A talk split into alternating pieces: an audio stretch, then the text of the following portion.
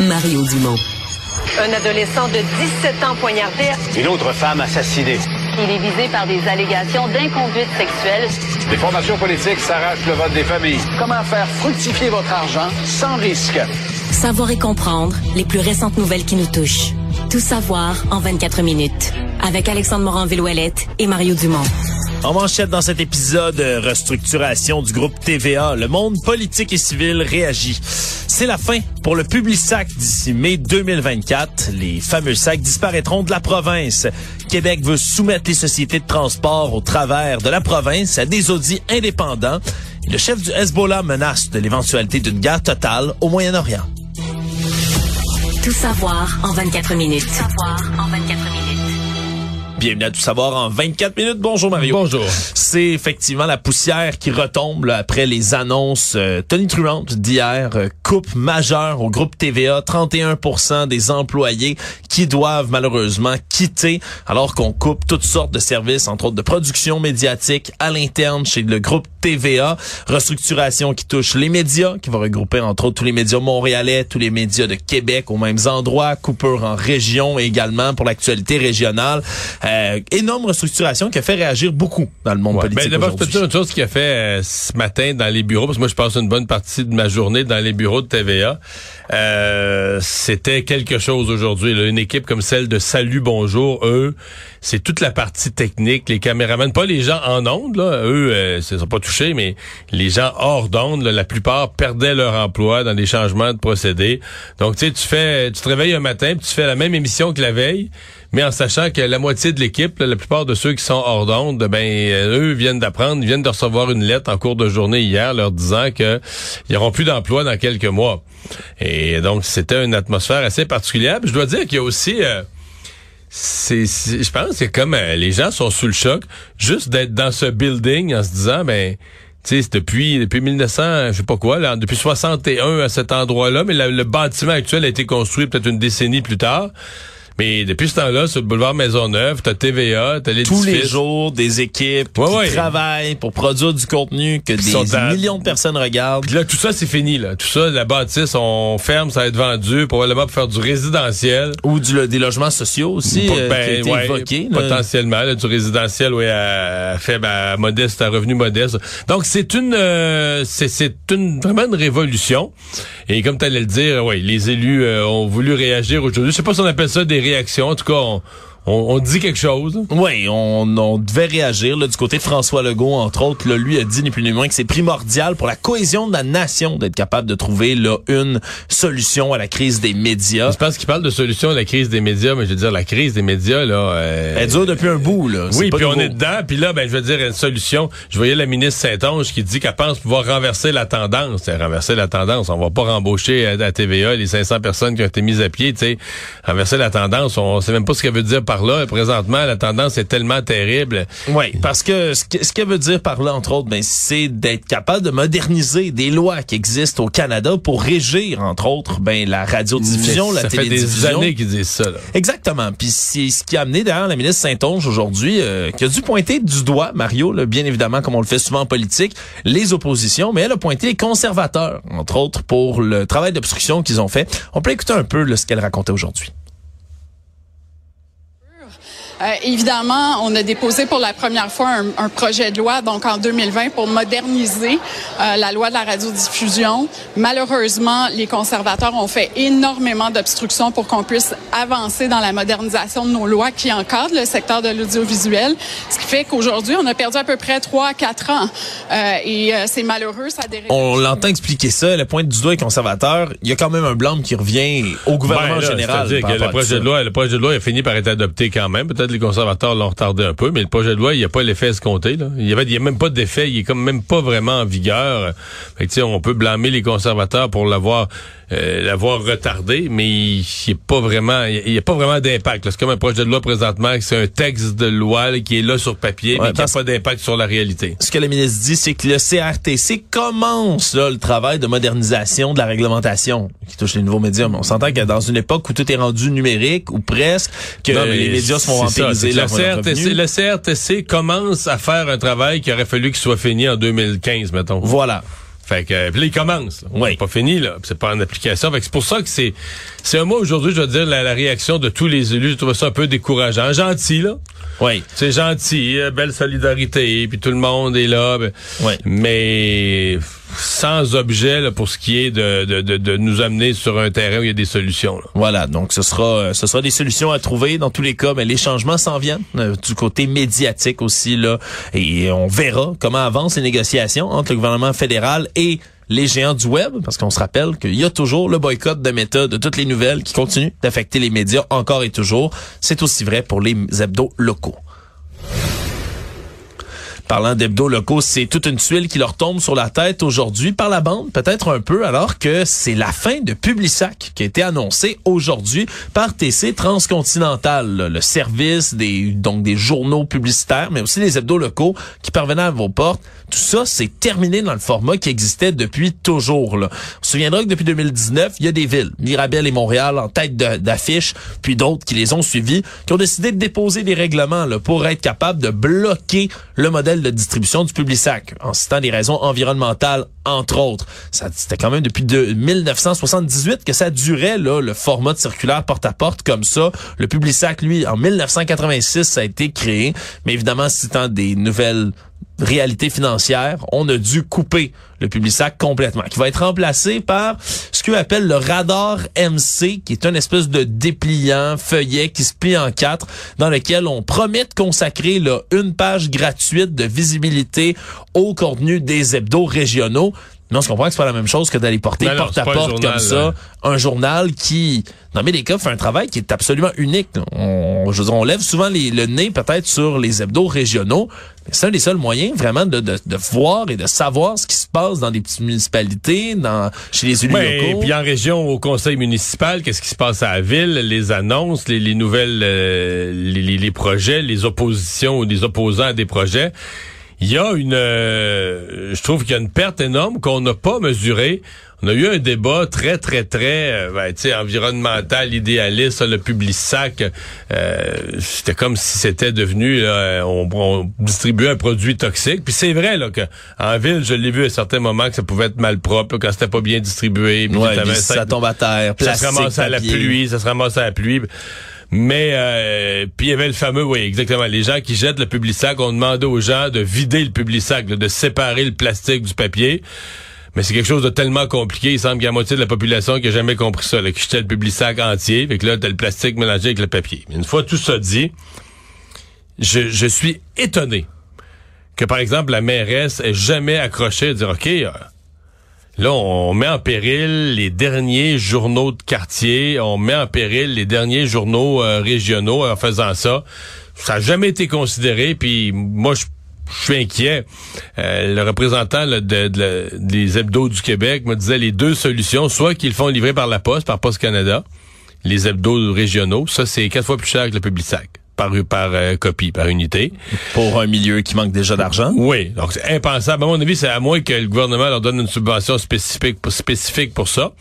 Mais sinon, l'autre possibilité, ben, c'est de le mettre à quelques endroits. C'est-à-dire que dans un quartier, tu vas en mettre là, chez le nettoyeur, euh, dans les dépanneurs, euh, chez des petits lieux Ouais. là, où tout le monde passe, Où tu peux le ramasser. où tu peux le ramasser.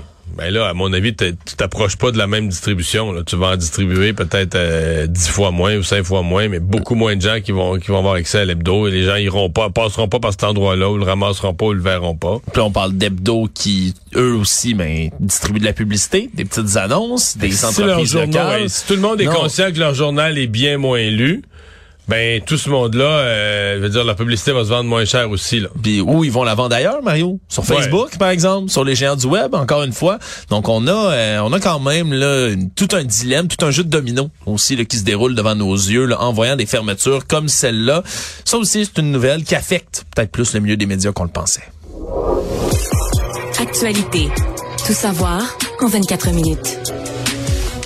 Alors qu'on a appris hier tard que le gouvernement du Québec offre maintenant d'éponger, là, pas 20% comme ça a été prévu, mais 70% du déficit des sociétés de transport du Québec. Une offre qui est qualifiée de finale par la ministre des Transports, Geneviève Guilbeault.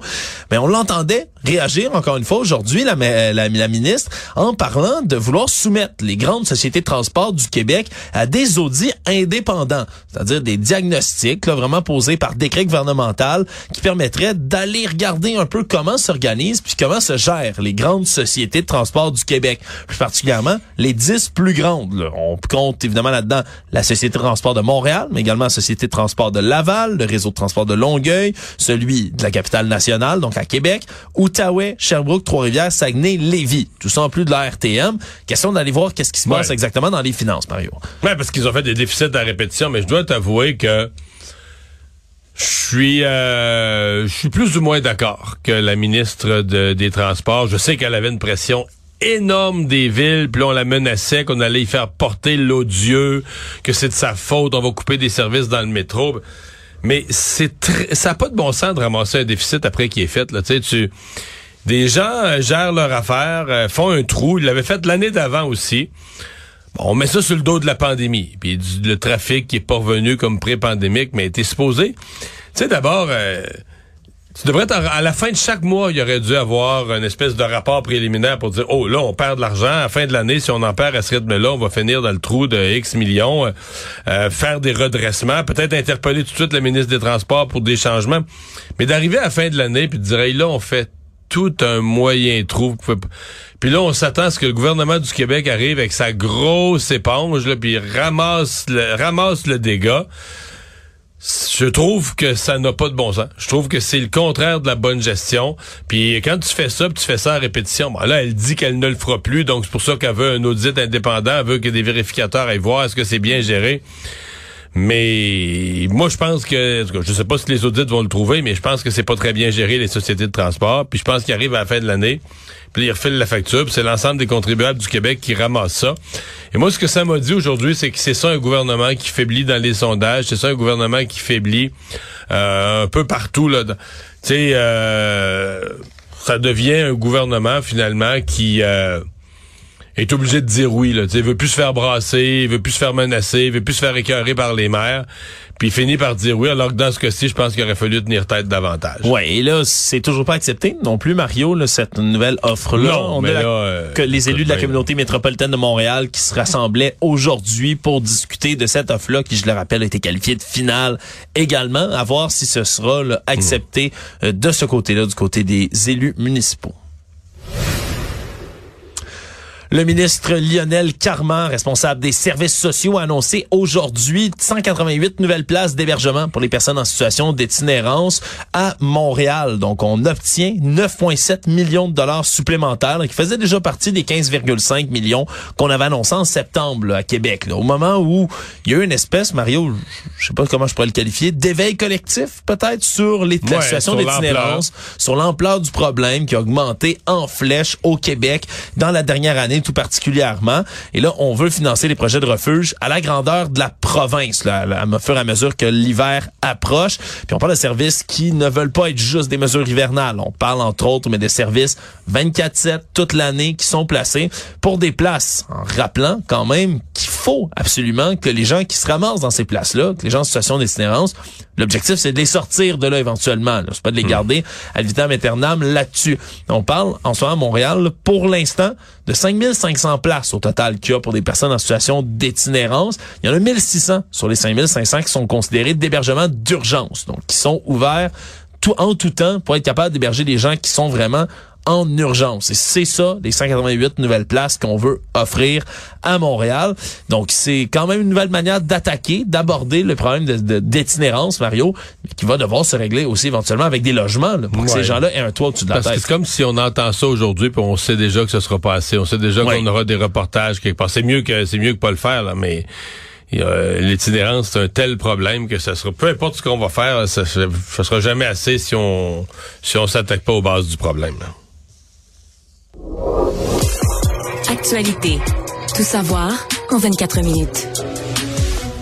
Un autre confinement a eu lieu dans une école secondaire au Québec. Ça fait plusieurs, là. Hein? Ouais, mais il y en a eu beaucoup à Longueuil, on va le dire comme ça, dans la grande région de Longueuil, Brassard. Il y a eu plusieurs confinements, la plupart du temps, heureusement, sur des fausses alertes. Et là, c'en était un sur la rive nord cette fois-ci. C'est la polyvalente de Saint-Jérôme, où il y a eu des centaines d'élèves qui ont été confinés pendant plus de trois heures dans leurs locaux, alors qu'on... Mais cette fois-ci, il y avait quand même quelque chose. C'est-à-dire que c'est pas complètement une fausse alerte. Là. Non, même s'il n'y a pas de code noir, là, qui le code qui entre en vigueur lorsqu'on confine tout, qui a été déclenché durant l'après-midi, un peu avant midi, vers 11h40, les policiers ont reçu un signalement, semble-t-il, qu'il y avait un individu en possession d'une arme ou d'une fausse arme qui était tout près de l'école. Et ça a suscité, semble-t-il, le tout un mouvement de panique qui a un important déploiement policier du côté du service de police de Saint-Jérôme là-bas.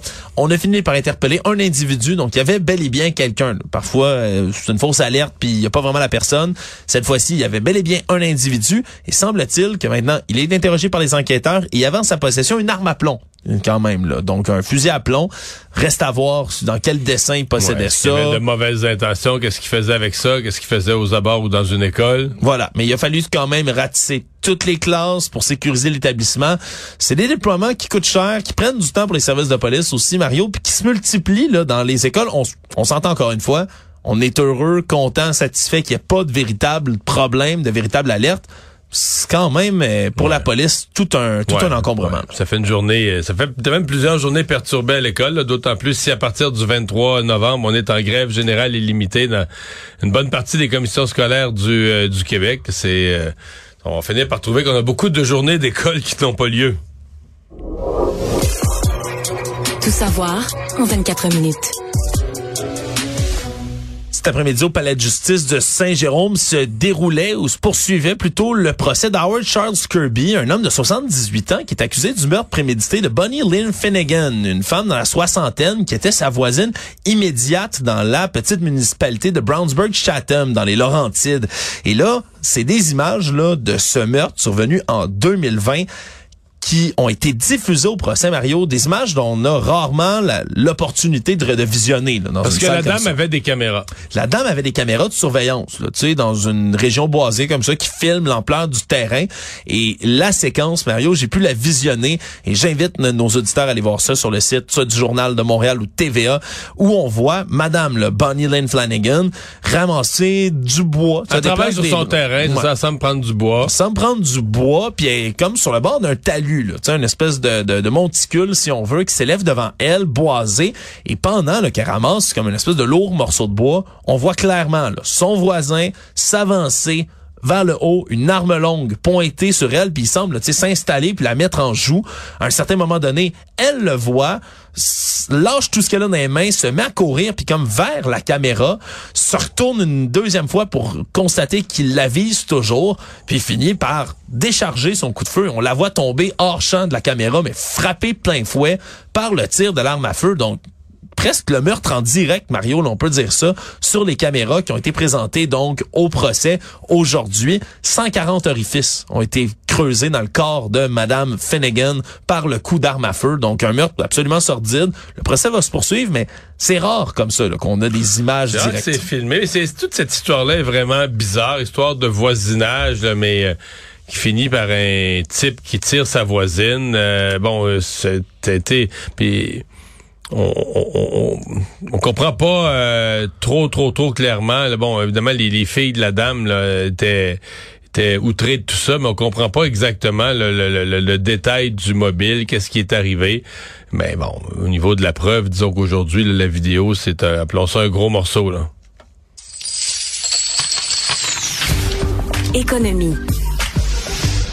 L'ex-magnat des crypto-monnaies Sam Bankman-Fried, qui subissait son procès pour fraude, a été reconnu coupable aujourd'hui par un juge new-yorkais des sept chefs d'accusation qui étaient retenus contre lui. Après cinq longues semaines, quand même, Mario, de procès euh, rocambolesque, on va le dire comme ça. Monsieur Bankman-Fried a même témoigné à son propre procès, ce qui est rarissime dans des situations comme celle-là, parce qu'on veut éviter de s'incriminer.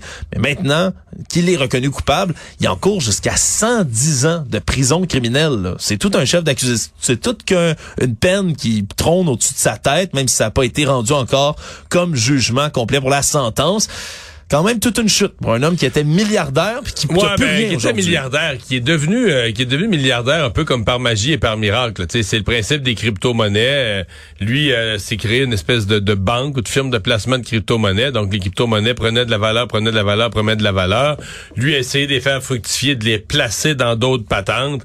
Et euh, essentiellement, là, pour beaucoup de ses clients, je devrais les appeler ses déposants. C'est un langage qu'on utilise plus pour les banques, mais c'est aussi vrai pour une firme qui gère des crypto-monnaies euh, qui, qui les détient au nom des personnes. C'est vraiment comme une activité bancaire, mais c'est devenu ni plus ni moins qu'un vol de quelques milliards. là. Oui. Des gens qui euh, sont venus chercher leur argent, puis on ne l'avait plus leur argent. Ils vont peut-être en retrouver une partie parce qu'il semble que les actifs sont toujours là pour une partie, puis il y a des placements même qui ont repris de la valeur. Donc les gens n'ont pas nécessairement tout perdu, mais au moment où les gens voulaient leur argent, c'était comme si lui pouvait plus leur redonner, puis c'est là que tout son tout son montage a pété. Mais c'est là aussi que les autorités se sont rendues compte que tu as quelqu'un qui gérait des milliards, comme une banque. Dans un univers sans aucun encadrement, On aucune dirait réglementation. là, dans Ah oui, un une salon, une gang. comptabilité sur Excel pour des milliards. Tu sais, c'était pas croyable. L'écart entre le l'ampleur des montants conservés et le peu de professionnalisme pour encadrer tout ça. ça, ça fait faire le saut aux enquêteurs puis aux gens sûrement aussi qui ont décidé de donner leur argent, leur bidou à Sam Bankman-Fried qui connaît ben, en ce moment vraiment là, une chute vertigineuse, on peut dire ça comme ça. Le monde. Mais tu sais, le FTX, sa compagnie, c'était rendu tellement gros. Le stade dans lequel jouait le Heat de Miami, C'est le FTX. où je suis allé, euh, c'était le FTX euh, Center. ah, Le- euh, le- Tom Brady endossait Ah sa oui, compagnie, c'était énorme, là. C'était devenu énorme, puis c'est retombé, là, tu sais, ben, à rien. Ouais, absolument rien. C'est vraiment, vraiment une chute vertigineuse.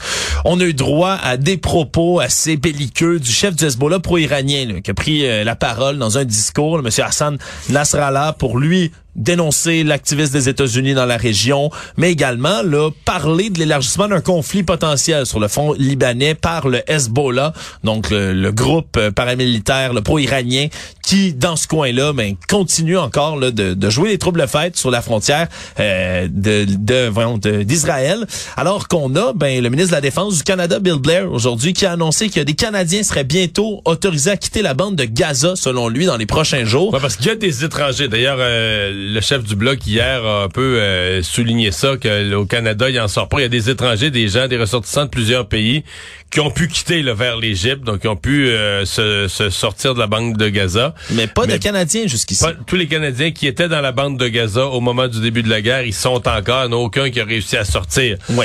Encore un peu de pression là, sur la, la- le poids du Canada ou la performance du Canada en affaires internationales. Oui, et on a eu en parallèle de tout ça le secrétaire d'État américain Anthony Blinken qui s'est encore une fois déplacé en Israël pour aller rencontrer le président israélien Benjamin Netanyahu. A rappelé, puis le, le discours des États-Unis commence à se faire de plus en plus euh, insistant sur le fait de respecter le droit humanitaire dans la bande de Gaza. On peut écouter un petit instant Anthony Blinken. We believe that each of these efforts would be facilitated by humanitarian pauses, by arrangements on the ground that increase security for civilians and permit Donc, on continue à insister pour qu'il y ait là, cette fameuse trêve humanitaire qui est reprise là, par plusieurs États autour de la planète. En ce moment, quoi qu'il en soit, la situation là, qui continue d'être extrêmement difficile dans la bande de Gaza. En terminant, Mario, euh, énorme enquête du, du journal euh, le New York Times qui décrit euh, un peu plus en détail les dix dernières années de collaboration entre la marque Adidas et Kanye West, hein, le très célèbre chanteur, musicien, rappeur qui se fait maintenant appeler Ye seulement, Oui. qui euh, a, on s'en souviendra là, dans la dernière année, vu son contrat lucratif, le contrat de milliards de dollars là, avec la marque Yeezys, hein, sa marque de souliers mythiques qu'il a instauré avec Adidas, prendre On comprendra pourquoi Monsieur West s'est targué de toutes sortes de propos antisémites, a encensé Hitler, a ridiculisé le mouvement Black Lives Matter. Bref, s'est lancé dans toutes sortes de tirades dans la dernière année qui faisaient douter, entre autres, de son état de santé mentale. Ce qu'on apprend dans cette enquête-là, c'est que ça date pas d'hier, Mario. Semble-t-il que depuis dix ans, là, soit depuis 2013, là, on a commencé le partenariat avec Kanye West, qui avait des comportements, mais complètement déjantés avec les gens d'Adidas. Faisait venir les les, directeurs littéralement de la compagnie chez lui mettaient de la pornographie qui jouait sur les télés à côté de lui en disant ça va stimuler la créativité. Se rendait dans le tout premier meeting de la marque au siège d'Adidas qui se trouve en Allemagne, Mario. Puis lui, là, en Allemagne, pendant ce temps-là, il aimait pas certains dessins de certains souliers, il se mettait à dessiner des croix gammées, la croix gammée hitlérienne, des nazis sur les dessins de souliers en disant ah, j'aime pas ça, j'aime pas ça. Ça se En d'autres termes, Adidas en a bavé avec lui avant de décider de mettre fin à l'entente. Ouais, c'est pas une grande surprise, disons, là, pour les gens d'Adidas lorsqu'ils ont vu les frasques de Kanye West. Semble-t-il que pendant dix ans, il y avait même des politiques à l'interne pour les employés qui devaient pas trop fréquenter Kanye de trop près, tellement c'est une personnalité toxique. Disons qu'il était déjà au courant avant. Résumer l'actualité en 24 minutes, c'est mission accomplie.